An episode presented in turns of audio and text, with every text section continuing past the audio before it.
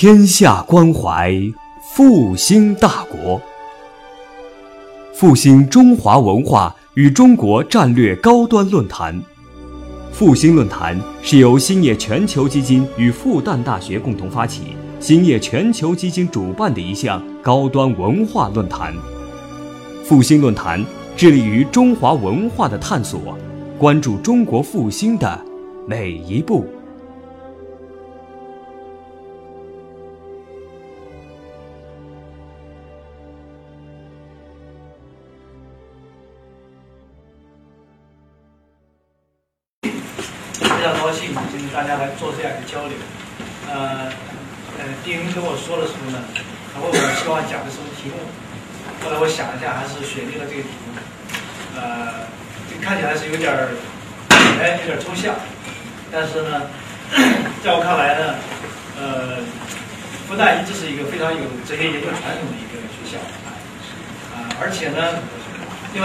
就说，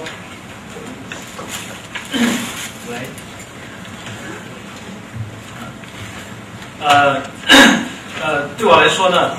呃，这个在我们的经典里面啊，我对《易经》有一些特别的啊这个感受和这个呃，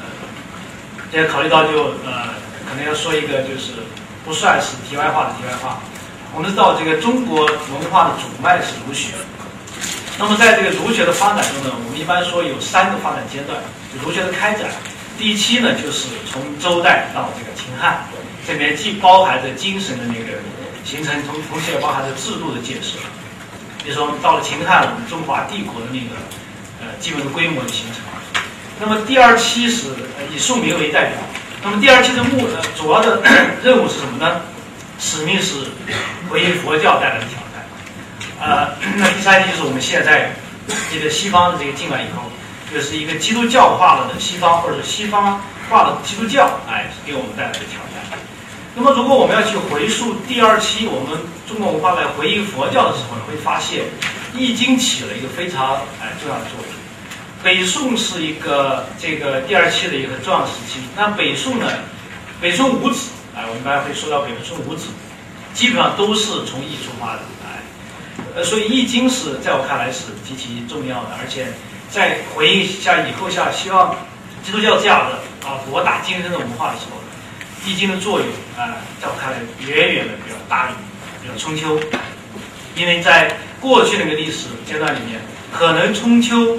呃学呢会起到很多作用，但是在现在呃古今之变发生这样一个大的变化以后呢，春秋学我觉得光春秋学是可能，呃，包括比较呃丁云写过一个《释于易》的文章，我想可能在座的好多同学都看了，哎，我觉得这样的文章在现在的学术界是。少之又少，哎，呃，一方面是啊，有些人可能写不出来；另一方面，我觉得还有一个现象，就是说，有些人可能还能写得出来，但是却不写，不写这样的文章，为什么呢？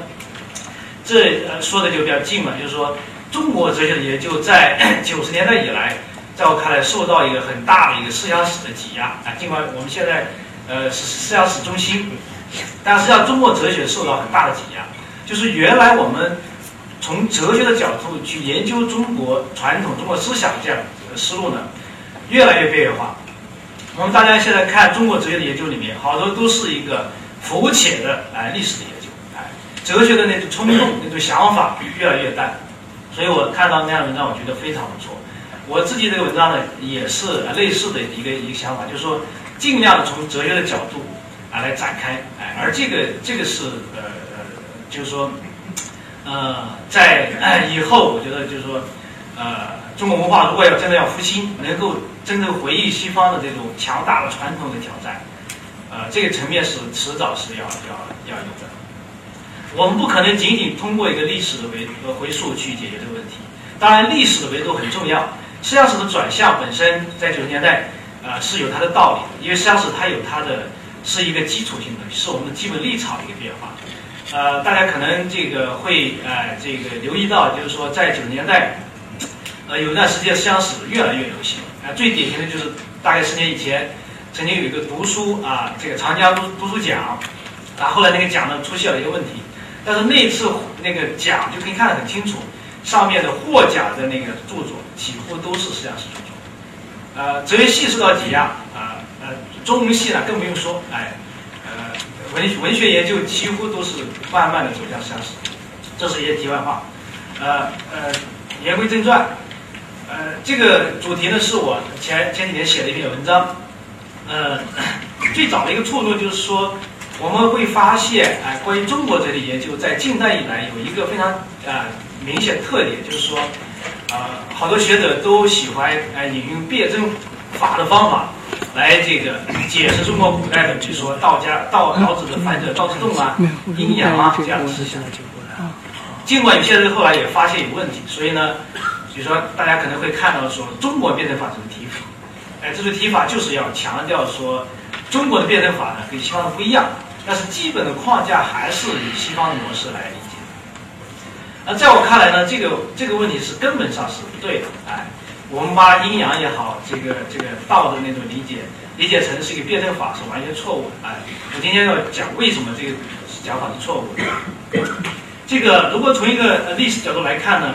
呃，最早就是在从八年代开始，最早注意这个问题的是那个庞普。哎，庞普先生呢，他通过研究呢，他提出一个说法，说一分为三。说西方人是一分为二，哎，辩证法一分为二，我们中国文化是一分为三，所以他说，三呢是这个理解中国文化的密码，哎，他他写了很多，他这个梳理了很多历史的材料，就写了呃好几本书，就写写这个呃三的问题。那这个研究应该说是呃非常独到的，看到了中国文化的一些特点，但是呢呃可惜在哲学层面，哎啊很多可以展开的里面都没有展开。呃，当然就是说，如果我们考虑到我们特殊的历史，就会发现，呃，这个辩证法的问题不光是这个一个一个看起来抽象的学术的问题，也涉及到这个一些政治意识形态问题。比如说，我们知道在文革中间，呃，因为有人坚持这个仇必和而解，哎，就下狱，哎，做监狱。为什么呢？因为辩证法讲讲斗争，哎，那就等于说你讲仇必和和而解呢，就等于是否定了阶级斗争。所以这这涉及的问题就非常广了，呃，那呃庞普的研究里面，他呃提到一个就是，比如他举例，他说在易经里面有说易啊有太极，然后太极生两仪，两仪生四象，四象生八卦，八卦定吉凶，哎，这是呃易传里面的说法。然后他说这个老子里面呢是有道生一，一生二，三啊二生三，三生万物，他说这个完全是一个不一样的东西。在《易经》里面呢是甲二，哎，这个在老子里面讲是三，呃，所以他由此来讲，中国古代有甲二的传统，有甲三的传统，认为甲三可能更那个，但这个说法是实际上是不对的，哎，因为啊，而且我们在好多的哲学的著作里面也会发现，比如说我们会把这个太极生两仪理解为一生二，哎，这个完全是错误的。为什么错误呢？实际上。易经讲的这个话呢，跟这个老子那段话意思一样，它指的 都是讲的都是山，哎，只不过它的系统不一样。在周易里面呢，如如果说太极对应于道的话，那么太极生两仪，对应的是道生一，所以两仪是一，四象是二，八卦是三，哎，这个如果我们用一个数学的那个表表述就非常清楚了啊，这个太极是二的零次方，啊，这。那个那个两仪是二的一次方，哎，然后这个四象是二的二次方，八卦是二的三次方，这么一看就很清楚。也就是说，那个一二三是那个对于力那个层面的东西，而不是那个阴阳，因为阴阳本身它是一个独特的划分的方式，不能够算到这个数的这个系统里面。所以这个庞普先等于说他注意到，但是呢，他的解释里面是有这样的问题。同时呢，他还提到一个说，在那个。呃，这个曲原的天文里面有句话说啊，阴阳三合，合本合化。黄先生说，那阴阳本来是分别是二物，怎么来个三合？哎，阴阳怎么三合？啊，然后他也梳理了这个对曲原天文的那个历来的注解，啊，历来的注解都是说在阴阳之外有理或者有天，就在阴阳之外再加一个东西，啊。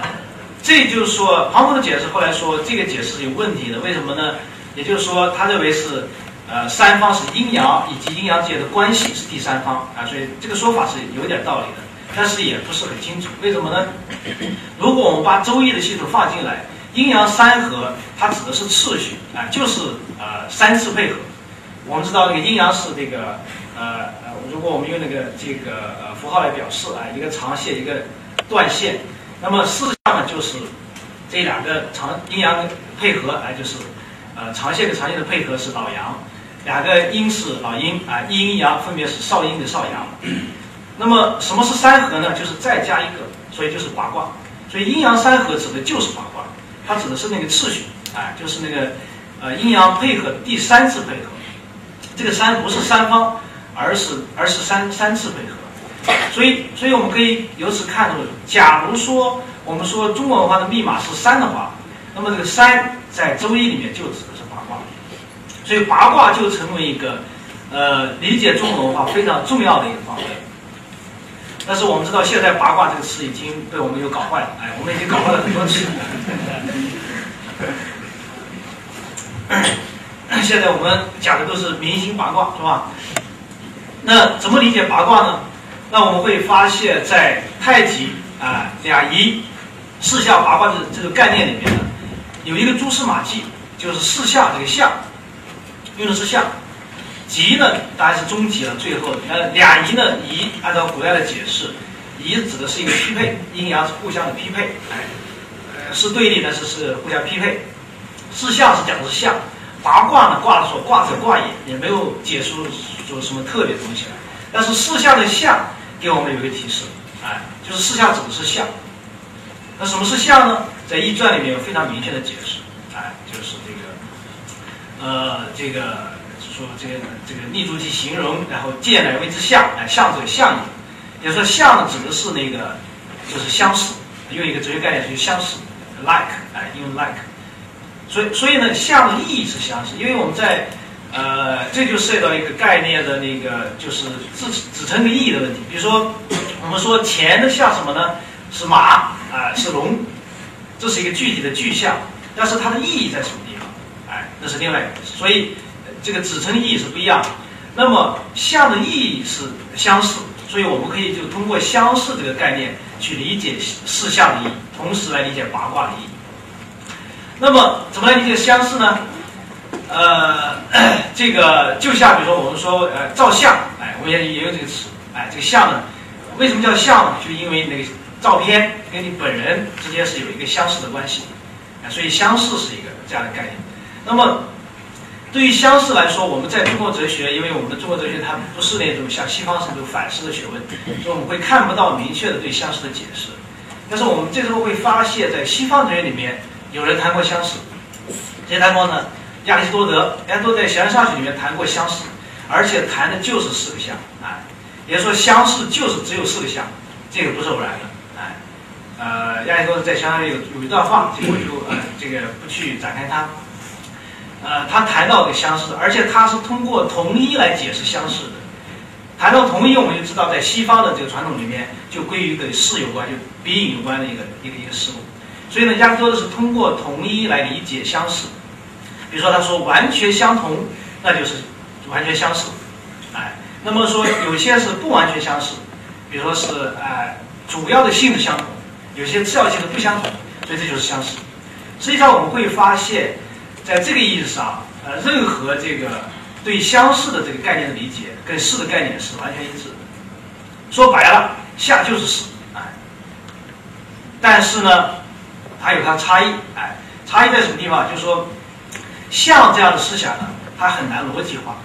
一旦你要想逻辑化，哎，你要通过一个固定的方式来说，就必须把它变成事，变成一个一个性质这样的主体跟属属性的关系。所以西方是这个时候，主体属性，然后逻辑，然后这个三段论，啊，一套来了。我们是进入于像，那么在这个像逻辑之下。我们建立逻辑的概念，它就不可能像西方那样一个产生形式逻辑的东西。这个这个差别我们待会儿再讲。那么也就是说，通过对这个四象的象这样的理解，我们会把对八卦的理解转到对相似的理解上。那么呃，这时候我们就会去呃通过这个线索去理解。那么什么是象是四象呢？啊，我们结合亚里多的那个讲法。可以得出这样一个看法，哎，这个具体的论证我就不展开，就是说啊，老阳跟老阴就是两个阳，哎，叫老阳，两个阴叫老阴。呃，下面是阳，上面是阴，那就是少阳，哎，这个反过来是少阴。老阳是什么呢？就是完全相似，啊，就是性质完全相似。那么老阴呢，就是完全不相似，那就完全对立的，你不相似。那么少阳呢，就是啊，不是呃，并不是完全相似，但是相似。少阴呢是什么呢？是并不完全不相似，但不相似。哎，说起来有点拗口啊。实际上就是说，通过相似与不相似来区分阴阳，然后呢，通过这样的继续的配合，分出四象。哎，四象是这个呃，通过阴阳的二次配合所产生的。所以呢，我们就会可以通过一个这样的术语，理解所谓四象，所谓老阳老阴，老呃少阳少阴，就指的是相似不相似，或者完全相似完全不相似，和这个呃并不完全相似但相似。并不完全不相似，但不相似，啊，这完全是一个哲哲学的一个推导。那么，通过这样一种啊哲学转换，然后我们再去上溯到两仪。那么四象是这四象的，那么两仪是什么呢？两仪我们可以举举个名字，比如说叫做纯粹的相似跟纯粹的不相似，因为这时候它是一个纯粹的，没有涉及到具体的这样一个呃配合的关系，哎，更原始。所以我们用纯粹相似来理解。啊，就是纯阳，哎，用纯粹不相似来理解纯阴，所以阴阳呢就可以这么理解。那么再往回溯，哎，阴阳再往回溯就太极。那太极什么呢？太极就可以理解是绝对相似。为什么是绝对相似而不是绝对不相似呢？啊，待会儿我们会解释。因为太极不能够，啊，或者我们简单来说，对于相似不相似来说，我们只能说相似是优先的。哎，这是完全是个语词的问题，因为一个不就是在呃它前面它的一个否定，哎，所以我们呃当然这个理由不光是如此，我们可以简单的来说，这个太极指的就是绝对相似，所以呃通过绝对相似分出了纯粹相似的纯粹不相似，然后通过这样的配合再出现了刚才我们觉得四象，然后再出现了八卦，哎，八卦是这个四象的跟那个再再次配合。就四象再跟阴阳配合，就得出了八八象，这种大家都都熟悉了。但是问题是，我们会发现这种推导、这种哲学的理解看起来是很清楚的，但是呢，对于八卦，我们却没有办法去说了。我们不可能通过这样一个术语去解释八卦。语言在这个时候就就就显得是没办法。为什么呢？究其原因，就因为我们在解释这个两仪四象的时候，用的就是一个是非的概念。相似跟不相似，二元对立。但是八卦是是这个八象，而且是这个每一个分为三，哎，是三化卦，所以所以怎么来指称八卦就出现问题了。实际上这个意味着什么呢？它其实就意味着在八卦里面，原来那种二元对立已经被克服了，哎，被克服了。所以呢，也就是说，我们待会儿会引出辩证法的问题。假如西方的辩证法是二元对立的话，永远是二二元对立的话，我们可以说它要一直的二下去，不断的这样，永远是二，生不出来多，生不出来四，也生不出来八，四是可以思考的，压力多的就思考，但是不可能出现八，而且它的整个的思维不可能出现八，所以八卦呢意味着是对二元对立的某种克服，但是这种克服又不是完全的克服，为什么呢？因为在八卦里面还是阴阳。阴阳的对立没有克服啊，真正的绝对的克服是什么呢？是太极。所以我们可以说，简单可以这么概括：太极上是一个对立的一个绝对的消除，是对立产生之前的状态；而八卦呢是什么呢？是这个对立相对被克服啊，或者相对被超越的这样一个东西。啊，这是这个呃，我们对这个八卦理解。那。呃，接下来就会转到一个这个这个关于这个数的问题，哎，因为呃，通过数的角度可能更容易理解，因为象这个东西呢，实际上我们知道它是有一个非非常强烈的时间性的概念，就是必须把时间作为，就像海德格讲，必须把时间作为这个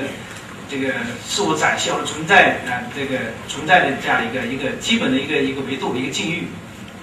那么这时候呢，我们就没有办法。啊，通过一个完全固定的逻辑化的方式去讲这个东西，啊，而那个这个，所以我们可以讲个数啊，这个数跟象的关系在周易里面也是一直非常复杂的。就是说，呃呃，而且这个涉及到，比如说到底是相生数还是数生相，一直是讲不清楚的。但是在呃过去关于相生数与数生相的这样的说法里面，更多的这个这两个概念都是着眼于这个易经内部的系统，它不是一个抽象的职业讨论。哎，那么啊，那我们怎么去考虑这个数跟相的关系呢？我们在易传里面发现很多资源，就是强调数跟相的密切关系。呃，就是说，呃，对相的理解是要通过数，哎，就是这个相定而成数，哎，所以相跟数之间有关系。后来我就发现呢，这个数跟相之间要理解呢，要通可以通过一个一个经路，哎，这个经路是啊，就说是非常有助于我们去理解，但是本身也有问题，哎，后面我会讲到。啊，通过什么呢？通过类的概念，啊，啊，就是我们说的分类的类的概念。呃，这个类的概念在易经里也非常重要，啊，我们可以看到很多关于，哎，无论是这具体的那个啊卦里面，还是啊传里面，都讲到类的概念，而且这个把这个类说的最高的一个说法，就是那个这个邵雍，哎，啊，因为易经里面有说这个别生分类的一个说法，邵雍解释怎么解？他说别生分类，圣人成能，啊，把生分类呢跟圣人连联系起来。那你说分类是极其重要的一个问题，那那分类不是很简单吗？大家都会分类，为什么会这么重要？实际上，这个分类里面就涉及到这个像素，包括整个这个宇宙的理解。呃，那类呢？我们知道类，我们先看一下类这个词的一个基本的含义。类这个词呢，就是它的词语词的含义就是呃相似，哎，就类似。我们现在还保留这个，呃。当然，从这个词源来说，它是从犬，就是是狗，哎，这个象我们知道最好也是一个动物啊，就是大象，哎，呃，这个词源它都有呃都是动物，但是呢，它的意思是一样的。那么后来类呢，我们现在呃用类来指成一个概念，比如人是一个概念，是一个类，所以说人类，呃，也可以比如说在这个数学里面就是所谓集合论的概念，哎，类就成为一个集合论的概念。那么，呃，数。象之间，哎，怎么通过类来理解呢？我们可以通过一个呃，一个一个具体的例子来来来这个呃解释啊，因为这个有些呃讲的可能比较抽象，呃，比如说我们呃这个面对人这样的类，我们要对它进行分类，那我们会发现这个呃前几天那个奥巴马刚来上海，哎说啊这个世界上有黑人，哎，所以我们就把这个这个这个人可以分成黑人。和不是黑人人，是不是？这两类。而这个性质是可以随意的。你可以说，比如说奥巴马是男人，我可以分成男人和什么呀？不是男人，哎，呃，甚至你说头上有五亿根头发的人，跟头上没有五亿根头发的人，所以这个性质是随意可以分的，什么性都可以，没有任何的呃限制。只要你找到一个因素，就可以这个分类。这个其实也表明什么呢？我们的概念永远不是归纳得出来，哎，如果大家认为概念是归纳得出来，这完全错了。概念只是一个符号的指示，任何一个因素都可以成为一个概念的一个性质。那么，那么我会发现这样的分类，无论你是找什么样的因数字呃因素呢，最后都是一一样的结果，就是都是分成两类。比如说，男人跟不是男人的，呃，黑人跟不是黑人的，哎，都是一分为二，啊，一分为二。你你无论找什么都这样，因为它是有一个非的这样一个一个划分。那么，这时候我们会发现，如果是这样的话，那么我我们可以把这种两种分类方法配合在一起。比如说，啊，男人啊跟非男人这是一个分法，啊，黑人跟非黑人是一个分法。把这两种分法放在一起，我们就得出了四个类。啊，是男人也是黑人的人，是男人但不是黑人的人，哎，这个是黑人但不是男人的人。既不是男人，也不是黑人，这四个类。假如我们再再来一个，比如说这个美国人，哎，我们就可以分成几个类啊？八个类，哎。所以呢，就分类就自然有一个秩序，就是说总是一分为二，然后这样一分呢，就是二分为四，四分为八，啊，八十六，哎，是这样的过程。所以现在很清楚了，八卦其实就是对应这样的分类的系统。所谓八卦，其实就是就是那个分类。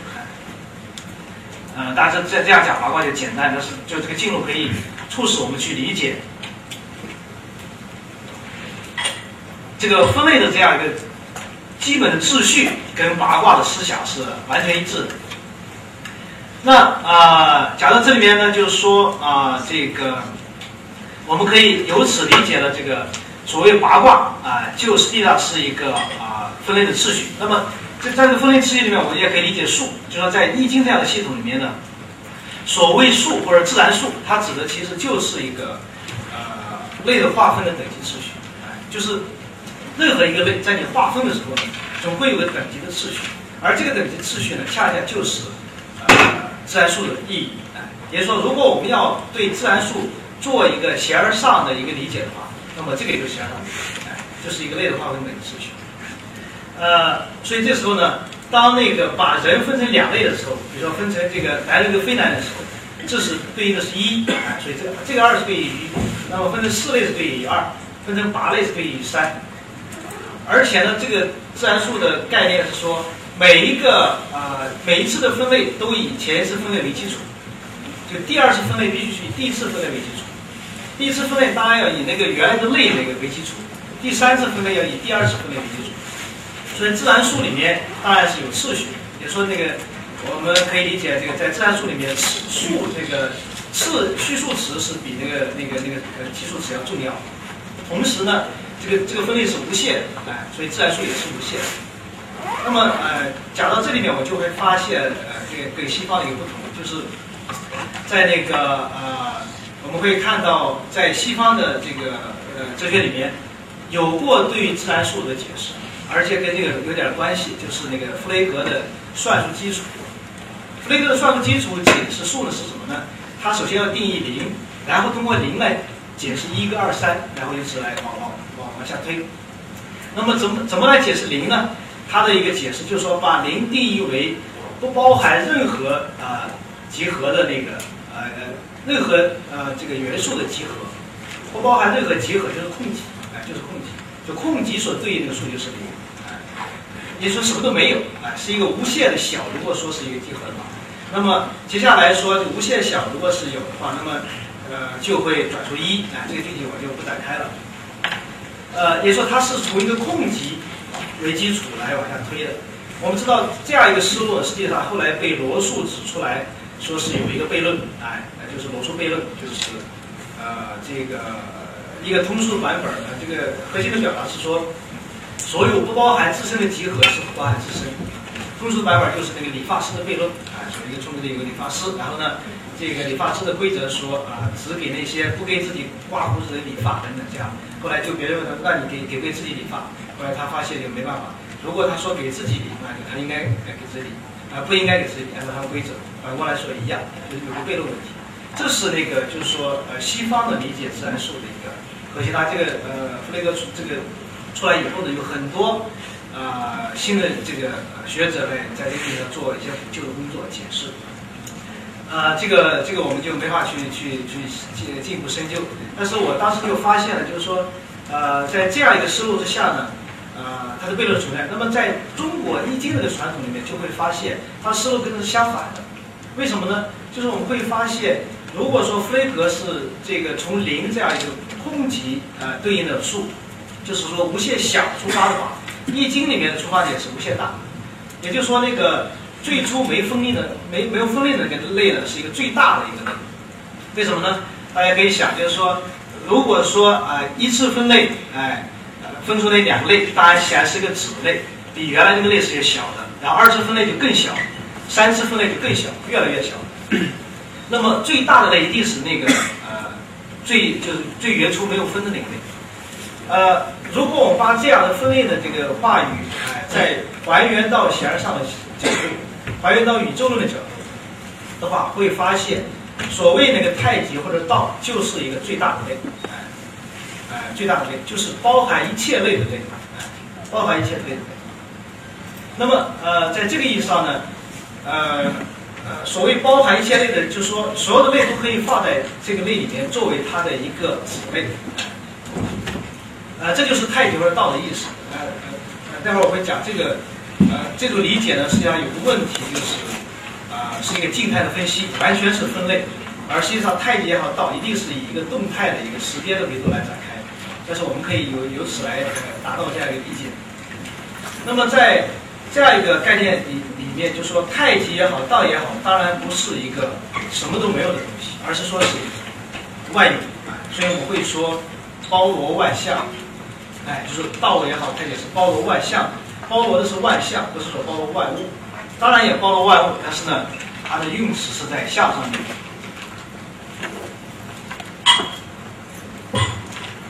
呃，通过这样的一个分析，我们就会就会理解，在这个周易的系统里面呢，啊，它这个数是理解这个啊这个象的一个一个一个关键的因素，也就是说，那些万象是怎么产生的，就是通过这样一个不断的分类，而这个数呢，就是这个分类的秩序。那如果我们把这个回到一个形而上的高度，会会想到，无论是道啊，就是生一、生二、生三那个道，还是那个太极，它其实就是一个呃最后的大象，哎，最后大象。然后呢，万事万物都是通过这样一个模式，通过一个分类的方式被得到把握的。这边就涉及到一个对数的一个理解，呃，就是呃，比如说这个我们对事物的把握必须通过一个。分类，这什么意思呢？啊，比如说我们在讲这个数跟类的关系的时候，比如说我说这个，啊，刚才我们呃分类啊，分成三类人，啊，比如说我们说这个，呃，可以分成三类人，啊，也就是说数可以可可以跟类呢，啊，放在一起，啊，称作三类或者四类、五类，啊，但是我们也有个说法，就说是三个人，比如说孔子、啊孟子、荀子，我们可以叫做三个人。有时候看起来数跟个体事物也可以放在一起，数可以用来指称个体事物。当然，这个数呢显然不是个体事物的属性，我们不能说这个三是人的属性，也不能说三是比较孔子的属性。但是我们可以用三个指指称三个人，啊，不光是用三来指称三类人。但是这个如果仔细分析的话，会发现，呃，是有这样一个问题，啊，就是说，实际上三个人呢。啊本身呢就是一个，呃，是一个看起来是呃数个个体的连接，实际上呢，呃，三是三个人的说法，其实还是三类人，呃，三个人实际上还是三类三类人。为什么这么说呢？呃，弗雷格曾经举过一个例子，就是说，他说，假如我们呃拿了一个呃，就是我们叫做硬币啊，比如说是那个，比如说是呃什么年代的硬币，又拿了另外一个硬币。假如我们还没有硬币的概念，那么你把这两个硬币放放在一起的时候呢，你不可能说，假如没有硬币的概念，你不可能说这是两个硬币。也就是说，没有一个概念，没有一个类的概念的话，不可能有数来支撑它。啊，人也是一样。比如说，假如我们说孔子在在这儿，然后这个孟子在这儿，我们也不可能把他们俩叫做说两个人，哎，哎，这是过不去的。必须有人的概念出现以后。然后我们说啊，孔子是人，然后这个孟子是人，所以呢会有两个。但是呢，呃，我要想讲一点就是说，就是如此也不行，为什么呢？呃，也说，假如我们说孔子是人，这一点是得到我们的啊确认的，啊，孟孟子也是人，这也是得到确认的。比如说荀子也是人，也说这三个个体都归属于人这个类，我们仍然得不出三。仍然没法去言说三，仍然不可能把这三个个体对于呃类的归属用三来指称。为什么会这样呢？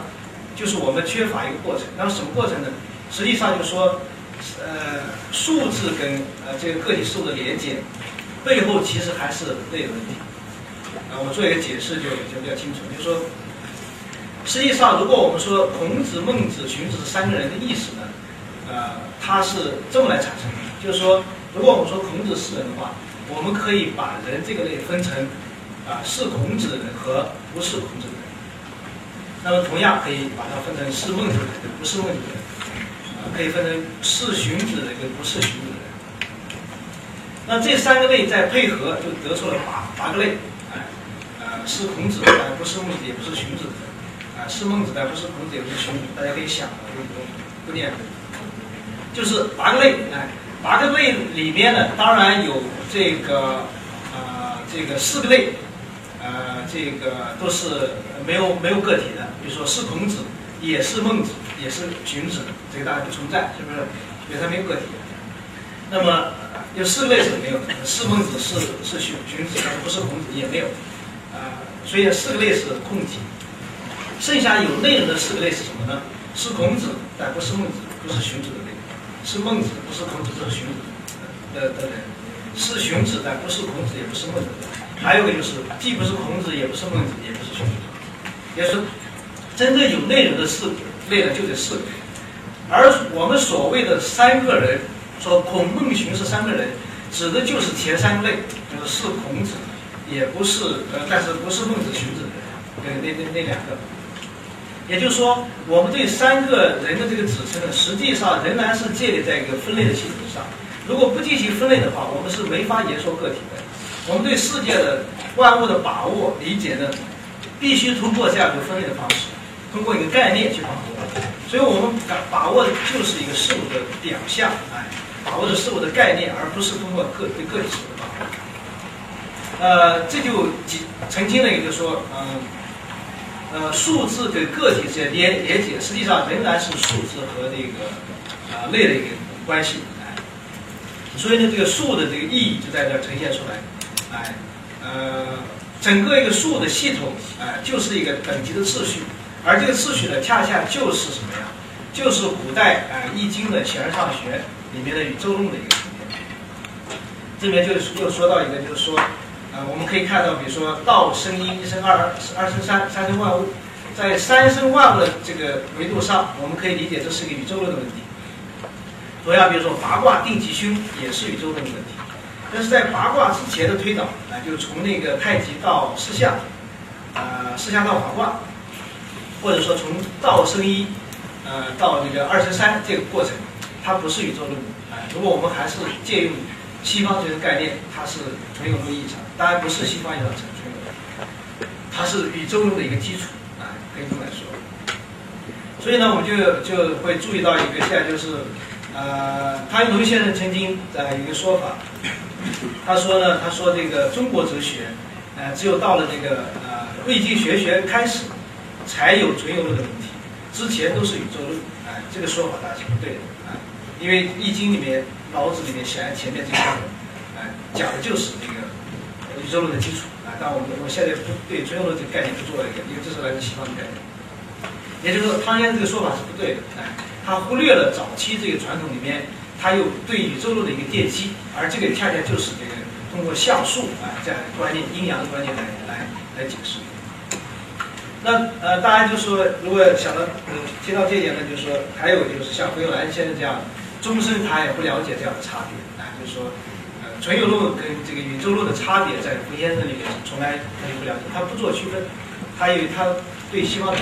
不是很了解，呃，就是这这就是另题外话。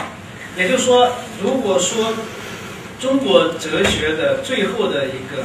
最形而上的东西，实际上就在这儿表现出来，就是通过这样一个像素的关系理解世界。大家可以想象，这个世界就是这样一个。由天空，哎，呃，这样一个作为义的一个啊门户，然后接下来是一个呃一个不断的衍生出越来越多的这样一个宇宙啊这样一个过程啊。那么它显然所，它所蕴含的意识和西方那种观念是完全不同的。首先，我们不可能通过辩证法来理解它，因为辩证法永远是二元对立，它的核心是对立，所以呢，仇恨是必然的，斗争是必然，斗争是万物之王。而且仇恨就成了一个具有形而上的意义，啊，啊，这个可以会扩展到任何，比如说尼采，啊，在解释爱情的时候说，什么是爱情呢？爱情就是两性之间刻骨的仇恨，啊，啊，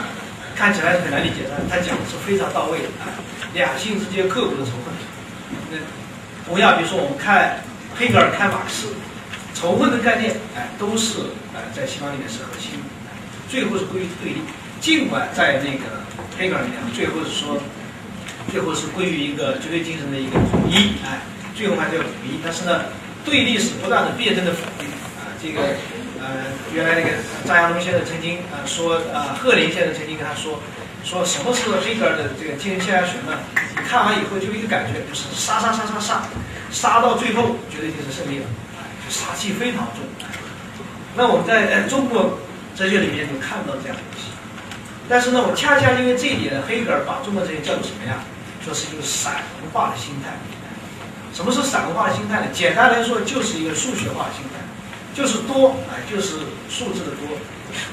但是从我们刚才这个解释里面也可以看出，这个解释也是不对的。为什么是不对的呢？因为尽管是越来越多，一分为二，二分为四，四分为八，然后不断的分下去，但是这样一个数呢，它不是仅仅是杂多，不是仅仅像比如说那个呃海德格所批评的所谓现代性就是一个数学的时代，现代就是一个数学化的时代，呃，那就是杂多，就是呃越来越多。后现代其实更是一个数的数的时代。呃，为什么？因为在中国这样的秩序里面，看起来是多，但同时的这个多中间是有秩序。啊，乾宫的位置跟那个接下来的呃六指的位置不一样，然后这个八卦以后的都不一样，也就是说，它是一个多多元的，但是又是一个有等级次序、有秩序的多，啊，这个就是非常不一样，啊，非常不一样，既不是现在所理解的，比如说每个个体都有他自己表达的权利，就是完全数数学化的概念，啊，啊，这个这个我们现在有女性主义啊，以后我们还可以呃有这个，比如说。啊，这个五根头发主义，如果我头上只有五根头发，我认为五根头发是独特的，我可以找出它的独特的本质。我强调五根头发的人跟其他人不一样，就可以无限的去去做下去。所以整个呃后现代就是朝这样一个微分化的角度去走，哎，而这个微分是可以无限的，因为数是无限的。这也就是为什么海德格尔大家认为现代性就是一个数学的时代。啊，中国哲学是讲多，但是呢跟这个不一样。同时呢，中国哲学也跟辩证法那个二不一样，啊，它是要通过二，然后逐渐扩展到四，然后到八这样一个过程。所以它既不是这个西方的那个，呃，黑格尔看来是有这个进步的那种辩证的否定，二元的对立，也不是黑格尔讲的散文化的理智，它是介于二者之间，哎，有秩序又有多，这样一个一个呃这个这个一个特点。那呃，从这个角度来看，我们会发现，用辩证法的思想来解释中国哲学，就就面临着很多问题，就没有办法去解决很多问题。包括比如说，我们要讲和谐，哎，那和谐首先要有对立，啊，那如果是辩证法的话，和谐其实很难讲，哎，那所以我们在呃这个呃这个这个黑格尔或者马克思想看到就是斗争，哎，阶级斗争，哎，这个东西，这是个辩证法是一致。那么在中国这里面呢是有对立，但是最终是一个一个一个一个和谐，哎，而这个和谐呢只能通过这样一个思路来讲。另外就是说，它也涉及到一系列的，比如说对历史的看法。那呃，黑格尔的辩证法讲历史，它是一个进步的观念，那就是说绝对性是从一个从一个低级的阶段不断的发展，然后通过不断的辩证的否定上升啊，螺旋的上升，最后这个实现它的统一合一。所以历史是进步的，哎，那在我们刚才的解释下，假如宇宙而道就是这样一个从一个包罗万象的象啊，这样一个最大的一个类或者这样一个东西，逐渐往下扩展，啊，逐渐封盖，然后这样扩展下来的话，那么就会发现这样的呃之下的宇宙观或者形成那个历史的哲学、历史的概念，本来就只能是一个越来越多的概念，它不可能是一个二元对立概念，但是呢，确实是。乾坤作为一个首要的东西，但这里要讲一下，就是说，呃，学易经呢有一个很重要的一点，就是说啊，一定不能把阴阳理解成乾坤，或者我们刚才说的乾坤呢，基本上是属于宇宙论层面的东西，而阴阳是还是属于为宇宙论所奠基的。啊，这是我们这个存在论的概念，因为这个西方化太强了，西方它是以这个事物事物这样的概念为核心的，所以某种意义上可以说，恰恰是中国思想中。呃，保持了这个像这样的概念，使得它没有像西方那样，呃，最后落在一个逻辑的层面上，哎，而且呢，就是展现出了它的一些它的历史观，啊，它的宇宙观，它的文化的好多的特点，都跟这样的思维有关系。那呃，西方的思维呢，恰恰就是在这样一个以 being 为核心的这样一个二元对立框架之下，就最后可以落到逻逻辑上，这样一个思路之下展开的。呃，这是那个，就是说，呃，呃，我想跟大家呃交流的呃主要内容，就是说这个通过呃周易阴阳跟象数这样的解释，解释中国的这个最后的宇宙论啊，或者说是中国的这个呃形而上层面的思想，它的核心从一开始就跟西方不一样。而我们现在用西方的概念，包括这个呃呃存在论与必应的概念，包括逻辑学的概念，这些都会带来一些问题。而且问题所在呢，恰恰是啊把这个相的问题落在事上。但是呢，呃前面我们又说了一个说这个相和事其实是一回事。哎，那我们在看西方的资源会会也会看得比较清楚，就是说，呃比如说这个。在学科的角度，是最后在西方归于逻辑学，那么相归于什么呢？啊，就是修辞学。那修辞学里核心的概念是隐喻啊，比如说我说啊，这个姑娘吃过花，哎，用的是是，那实际上指的是说，哎，这个姑娘和花之间有某种相似性。那么怎么理解这个相似性呢？啊，比如说保罗利科就说了，说所谓呃隐喻或者像呢，他的意思就是说，第一。A 不是 B，啊，说这个姑娘不是花。如果说这姑娘像花的话，它意味着第一它不是花，第二它跟花有一个共同的属性。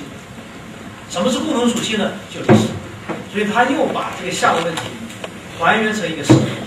比如说西方人理解这个呃这个这个呃这个像的问题，最后还是要落到事的层面。同样啊，黑格尔里面看得很清楚。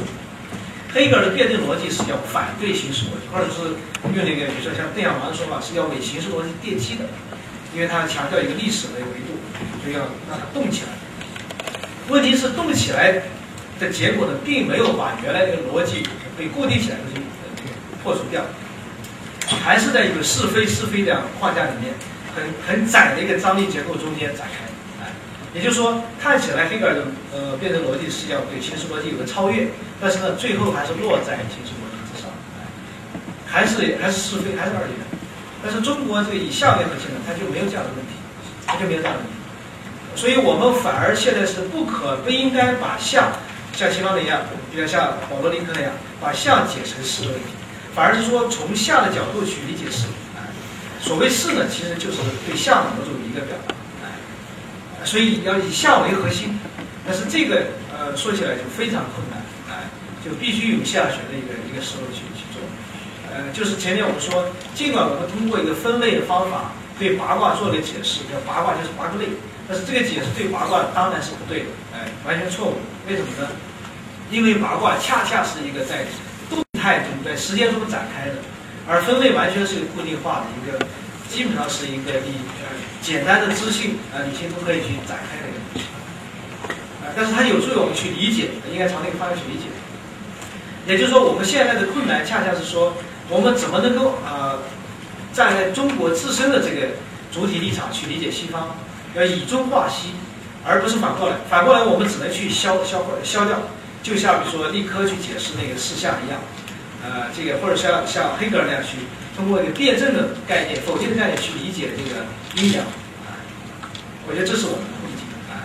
怎么我们能够反过来以像这样的思想为核心去理解这个这个？还是说西方这种思维的方式本身有有它的意义？呃，啊，这就不能不讲到，就是说我们呃现代汉语的问题，哎，因为我们知道这个我们现在汉语是大量的使用的这个呃是。就是这个西方这个记词呢，在在我们现在汉语成为一个协和的词，古汉语是没有的哎。这个，所以啊，那个海德格写那个什么是哲学的时候，他说什么是哲学？What is philosophy？这个是典型的希腊式的问法，哎，典型的是希腊式的问。我们现在比如说大家学哲学的时候，第一个问题可能也是什么是哲学？但是呢，大家想象一百年以前或者两百年以前，或者说五呃两千年以前。中国人啊，遇到哲学这个概念的时候，他会这么问吗？他会说什么是哲学吗？不会，不会。但是呢，那样一个传统，呃，给了我们那么呃这个宏大的生命。所以这里面就是说，假如我们现在我们思维，就我们现代汉语的思维本身已经变成了西方化，一方面我们我们可能要接受这个现实，另一方面呢，我们要警惕啊现代汉语的思维啊。它所带给我们对我们传统的一个误解，我们甚至不得不去通过辩证法呀，通过这个就是说逻辑学的方式去理解中国的传统，啊，这是我引申出来的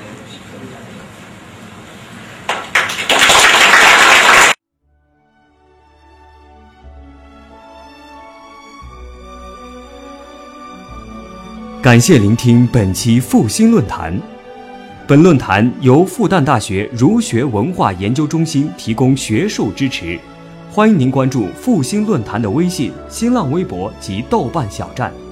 复兴论坛主页：三 w 点复兴 Chinese 点 cn，我们将向您推送更全面的资讯及更优质的论坛。